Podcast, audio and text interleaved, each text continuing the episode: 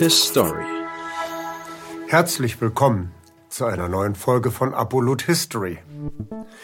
Das westliche Militärbündnis NATO gibt es jetzt schon seit 73 Jahren. Der Nordatlantikpakt wurde uns immer als notwendiges Übel verkauft, als Verteidigungsbündnis gegen die finsteren Mächte des Kommunismus. Die Anfänge der NATO waren alles andere als vielversprechend. Immer wieder mussten die unwilligen Partnerländer mit mehr oder minder sanfter Gewalt in das neue Militärbündnis geschubst werden. Heute ist die NATO mit Abstand das größte, mit Verlaub gesagt aggressivste Militärbündnis der Welt. Die NATO fühlt sich mittlerweile so stark, dass sie es nicht nur mit Russland, sondern sogar mit der Volksrepublik China aufnehmen will.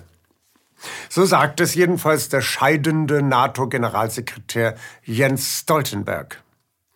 Doch gehen wir jetzt zurück zu den Anfängen der NATO und schauen einmal, welche Begründung dieses Militärbündnis seine eigene Existenz rechtfertigt und ob uns das überzeugt. Wir erkennen drei Gründungsnarrative der NATO. Narrativ 1 man hätte ja gerne nach dem Zweiten Weltkrieg in Frieden und durchaus im gemeinsamen Haus Europa leben wollen. Leider aber sei die Sowjetunion unter Generalissimus Stalin derart aggressiv, kriegslüstern und unkooperativ gewesen, dass man sich bedauerlicherweise bis an die Zähne aufrüsten musste. Ja, wirklich? Musste der Westen sich gegen den Ansturm der Bolschewiken hochrüsten? Nun versetzen wir uns in die 1940er Jahre. Im Abwehrkrieg gegen die Achsenmächte Deutschland, Italien und Japan arbeiteten die Vereinigten Staaten von Amerika und Großbritannien mit der Sowjetunion zusammen, um diese Aggression niederzuringen. US-Präsident Franklin Delano Roosevelt beauftragte 1944 seinen Finanzminister Henry Morgenthau mit der Planung einer Nachkriegsweltordnung. Zusammen mit Regierungsvertretern aus 44 verbündeten Staaten im Kurort Bretton Woods in Neuengland wurden UNO, Weltbank, IWF sowie wie die Welthandelsorganisation GATT aus der Taufe gehoben. Und jetzt kommt's.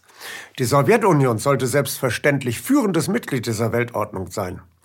Dem IWF sollte die Sowjetunion als drittgrößte Einzahler angehören. Auch direkt nach dem Krieg wurde in den USA ernsthaft erwogen, den Sowjets 6 Milliarden Dollar als Wiederaufbaukredit zu gewähren und Stalins Reich in die neue Weltordnung zu integrieren. Man ging davon aus, dass die UdSSR nicht länger kommunistisch sei, sondern vielmehr nationale Interessen vertrete und Realpolitik betrieb wie alle kapitalistischen Länder. Dann jedoch beschlossen die maßgebenden Strategen der USA, Stalin die Tür vor die Nase zuzumachen und die Kriegsverbündeten zukünftig als Todfeinde zu behandeln. Doch waren denn die USA und Großbritannien auf der einen Seite und die Sowjetunion auf der anderen Seite überhaupt Kriegsverbündete? Tauschten sie ehrlich und offen ihre Erkenntnisse und Absichten aus? Davon kann leider überhaupt keine Rede sein. Zwar hatten die USA durch ihr Lend-Lease-Programm nicht nur Großbritannien, sondern auch der Sowjetunion großzügig mit Geld und kriegswichtigem Material unter die Arme gegriffen. Und die Hauptlast des aufreibenden Bodenkampfes trugen die Soldaten der Roten Armee fast ganz alleine, mit unvorstellbaren Verlusten an Menschenleben. Es entstand sogar der Eindruck, dass die Westmächte erst einmal abwarteten, wer im Kampf der beiden Diktaturen obsiegen würde. Die Wehrmacht oder die Rote Armee? Anstatt die Sowjets durch eine Front im Westen zu entlasten, überredete Churchill den US-Präsidenten Roosevelt, eine Front von Nordafrika über Italien aufzurollen, um dann die Rote Armee im Balkan und im Baltikum daran zu hindern, weiter nach Westen vorzurücken. Tatsächlich begann die Invasion in der Normandie erst im Sommer 1944, als nämlich die Rote Armee die Wehrmacht im Eiltempo gen Westen trieb. Trotz allem blieben die ausgeruhten und gut genährten GIs an der deutschen Grenze stecken. Die Rote Armee verlor derweil beim Entlastungsangriff auf Berlin 300.000 Soldaten. Dass die Sowjetunion faktisch alleine den Bodenkrieg gegen die Nazis auszufechten hatte, forderte eben jenen extrem hohen Blutzoll. Um der kollektiven Amnesie des Westens einmal nackte Zahlen über den großen Brand im Osten erneut zuzuführen. 28 Millionen zivile und militärische Todesopfer hatte die Sowjetunion zu beklagen. 31.000 Fabriken wurden in Schutt und Asche gelegt. Dazu 65.000 Quadratkilometer Gleisanlagen, 2.900 Maschinen und Traktorstationen, 20 Millionen Schweine, 7 Millionen Pferde, 17 Millionen Rinder, 6 Millionen niedergebrannte Gebäude, die wiederum 25 Millionen Menschen ohne Obdach buchstäblich im Regen stehen ließen. 40.000 Krankenhäuser, 84.000 Schulen, 43.000 öffentliche Bibliotheken. Allein im kleinen Weißrussland verschwanden 209 Städte, einschließlich der Hauptstadt Minsk, komplett von der Erdoberfläche. Kann man unter solchen Umständen überhaupt noch ans Angreifen denken? So kommt auch ein Bericht des US-Geheimdienstes OSS im Jahr 1945 zu der Schlussfolgerung, die Sowjetunion könne gar nicht an einen Angriffskrieg denken, da die Infrastruktur an ihrer Westfront ausgelöscht sei. Die Soldaten seien erschöpft und mit polizeilichen Aufgaben ausgelastet. Die technische Ausstattung der Roten Armee sei veraltet und die Hälfte ihres Fuhrparks bestünde nach wie vor aus sogenannten Panjewagen, also musealen Pferdekutschen. Auch der Geheimbericht NSC 68 des Nationalen Sicherheitsrates der USA aus dem Jahr 1950 gibt unumwunden zu, dass die Sowjetunion an Wirtschaftskraft und militärischer Stärke nur ein Viertel des Potenzials der Westmächte zur Verfügung hat. Wie sieht es also mit der gefühlten Angriffslust der Sowjetunion aus?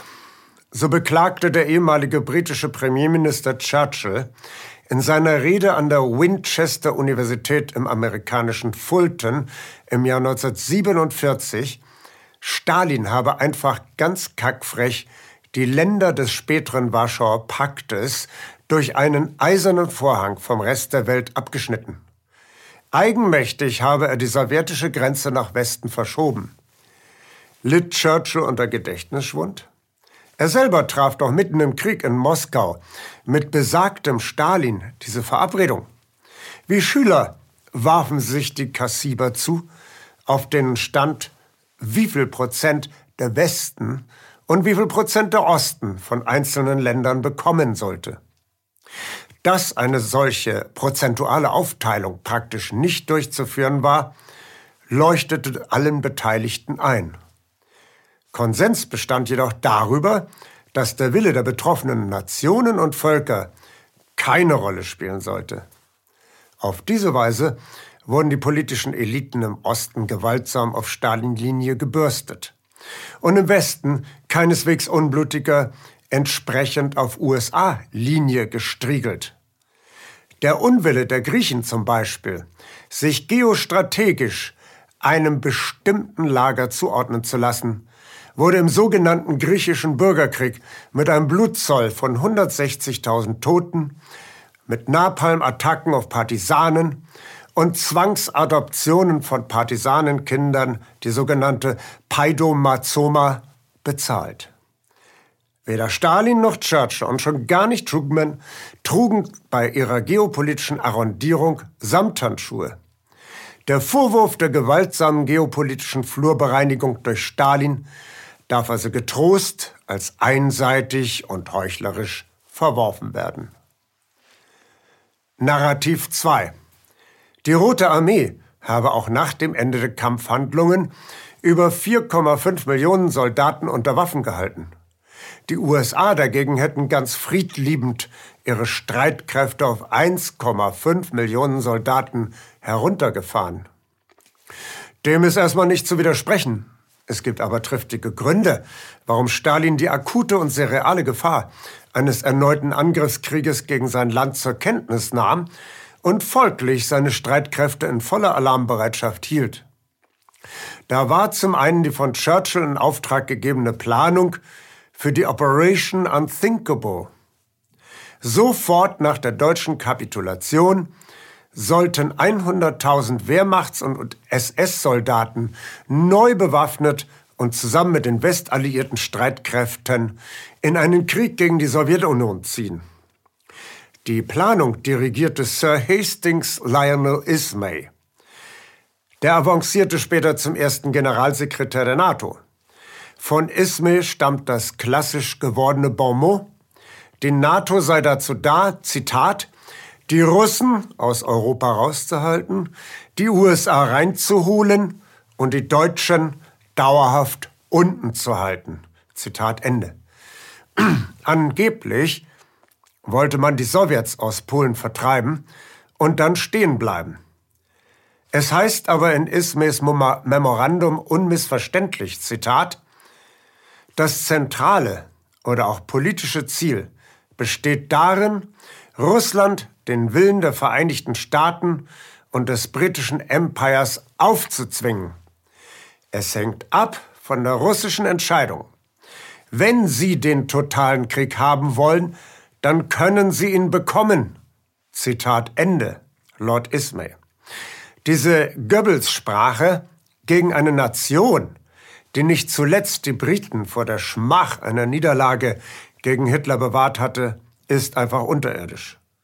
Zum Segen für den Weltfrieden wurde der Kriegstreiber Churchill bei der Parlamentswahl im Sommer 1945 durch einen Erdrutschsieg für die Labour-Partei aus dem Amt gejagt und somit von seinem Vorhaben abgehalten, da weiterzumachen, wo Hitler aufhören musste.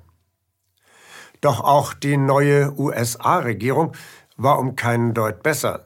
Hatte Präsident Roosevelt sich noch fair und gewissenhaft an die Vereinbarung mit der Sowjetunion gehalten, benahm sich sein Nachfolger Truman weniger gentlemanlike.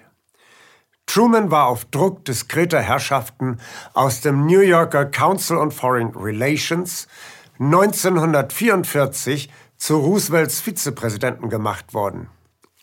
Roosevelt-Nachfolger Truman erwies sich als, Zitat, gelehriger Schüler der weisen Männer aus dem Council.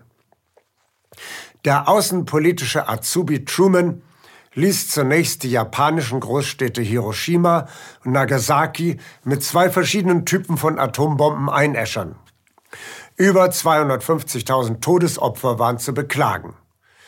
Truman log die eigene Bevölkerung an, bei den Bombenzielen handele es sich um Militärbasen. Die Einäscherung der beiden Städte geschah, obwohl Japan längst zur Kapitulation bereit war. Der makabre Waffentest an lebenden Objekten war der Ausgangspunkt für eine ganze Reihe geheim gehaltener Angriffsszenarien gegen das Sowjetreich. Direkt nach dem Tod von Roosevelt beauftragte dessen Amtsnachfolger Truman den legendären General Dwight D. Eisenhower mit der Entwicklung des Plan Totality. Zeitnah zum Abwurf der beiden Atombomben in Japan sollte den Sowjets dieser Totalitätsplan zugespielt werden. Die noch vor Nuklearregen ungeschützten sollten sich erschrecken, um sodann vor diesem Bluff klein beizugeben. 20 Städte in der Sowjetunion sollten mit Atombomben ausgelöscht werden. Tatsächlich verfügten die US-Streitkräfte 1945 gerade einmal über jene beiden in Hiroshima und Nagasaki eingesetzten Atombomben. Es fehlte auch noch ein Flugzeug oder eine Rakete, um Bomben im sowjetischen Territorium abwerfen zu können. Das sollte sich jedoch bald lösen lassen.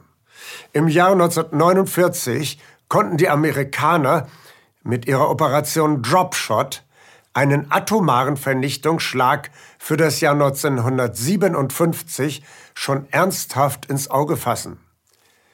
Dieser 1977 veröffentlichte Geheimplan sah vor, 100 Großstädte in der Sowjetunion mit 300 Atombomben und 29.000 hochexplosiven Phosphorbomben auszulöschen und dabei neben gigantischen Opfern an Menschenleben auch 85 Prozent der sowjetischen Industrieproduktion lahmzulegen.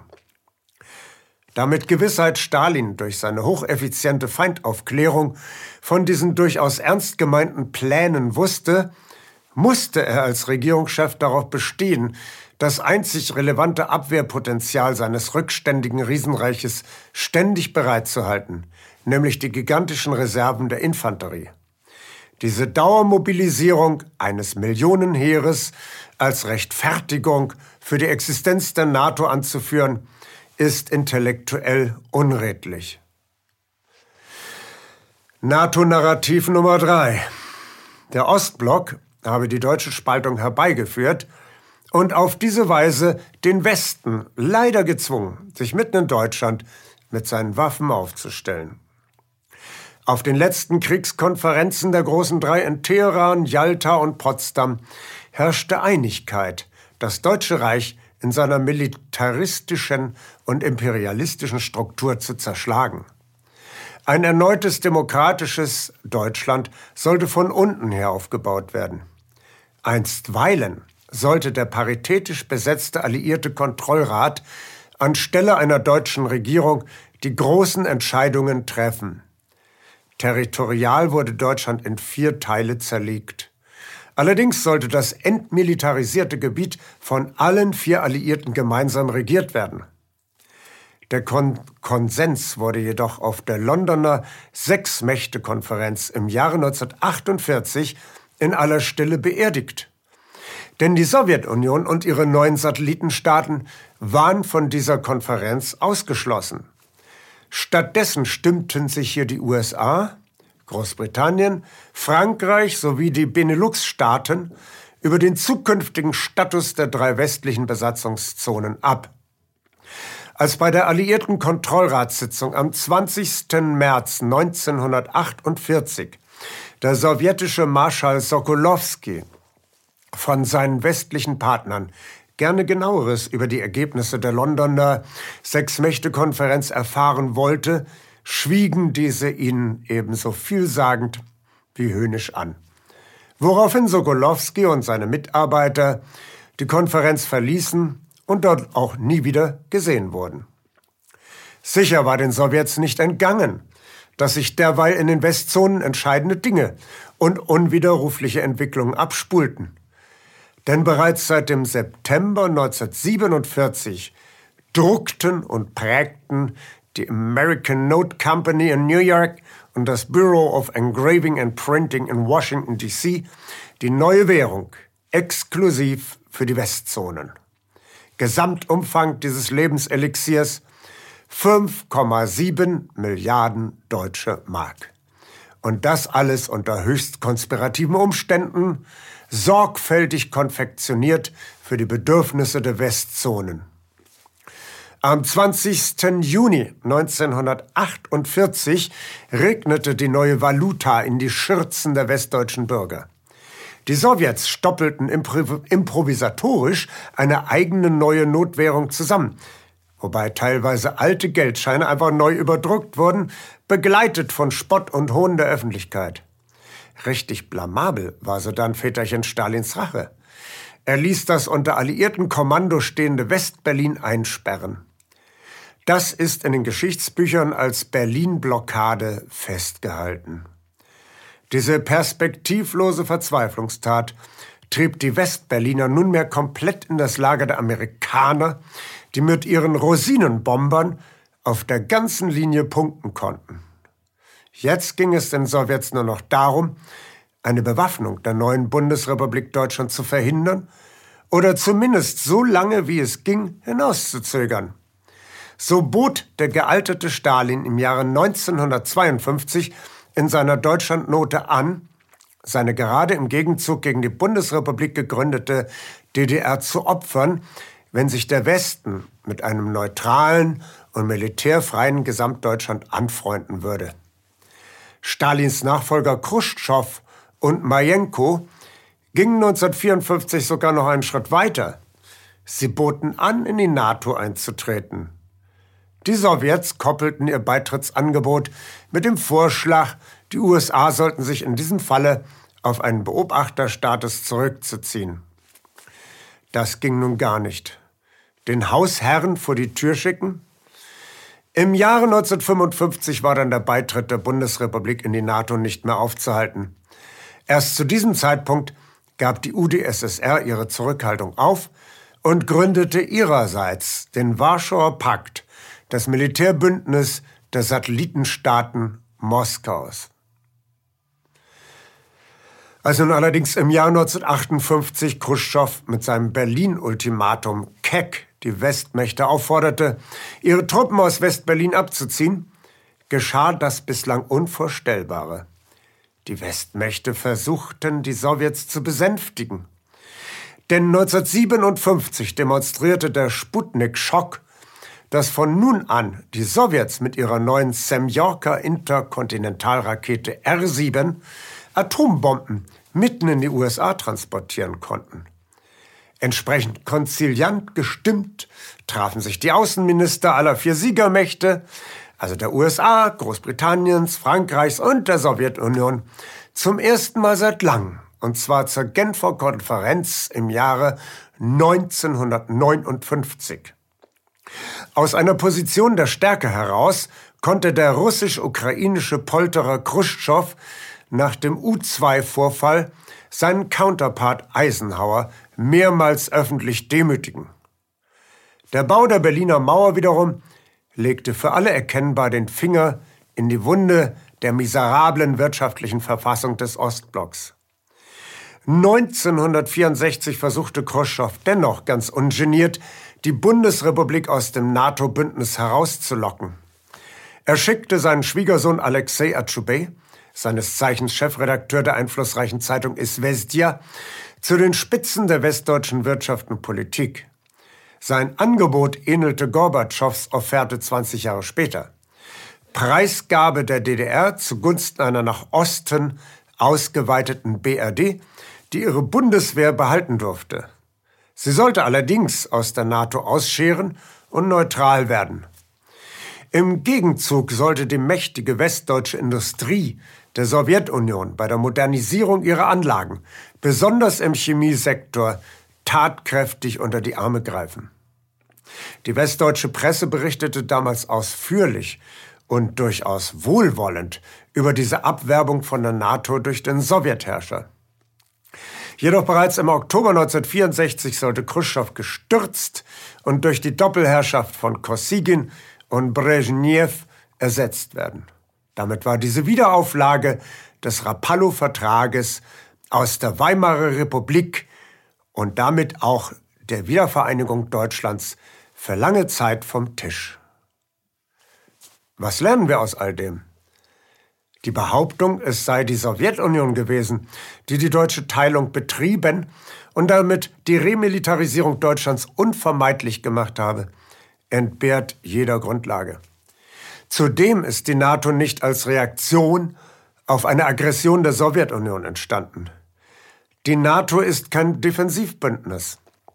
Die NATO ist selber unverkennbar ein Offensivbündnis. Dieser Faden zieht sich immer weiter verstärkt, unerschütterlich in die Jetztzeit hinein. Wir lernen aus der Vergangenheit, wie wir die Zukunft besser machen. His Story. Danke, dass Sie Apolut eingeschaltet haben. Wir sind ein unabhängiges Presseportal. Uns geht es um Meinungsvielfalt, Toleranz und einen möglichst breiten Debattenraum, denn nur so funktioniert Demokratie. Unsere Arbeit ist technisch aufwendig und kostet Geld. Da Sie immer wieder hier sind, unterstützen Sie Apolut am effektivsten mit einem Dauerauftrag. Mehr Infos auf apolut.net/unterstützen. Apolut ist keine Einbahnstraße. Lassen Sie uns in Kontakt bleiben. Abonnieren Sie den Apolut Newsletter, so verpassen Sie nichts. Registrieren Sie sich auf apolut.net/newsletter. Natürlich gibt es Apolut auch als App. Einfach auf apolut.net/app runterladen und mobil auf dem Laufenden bleiben. Apolut. Das denke ich auch.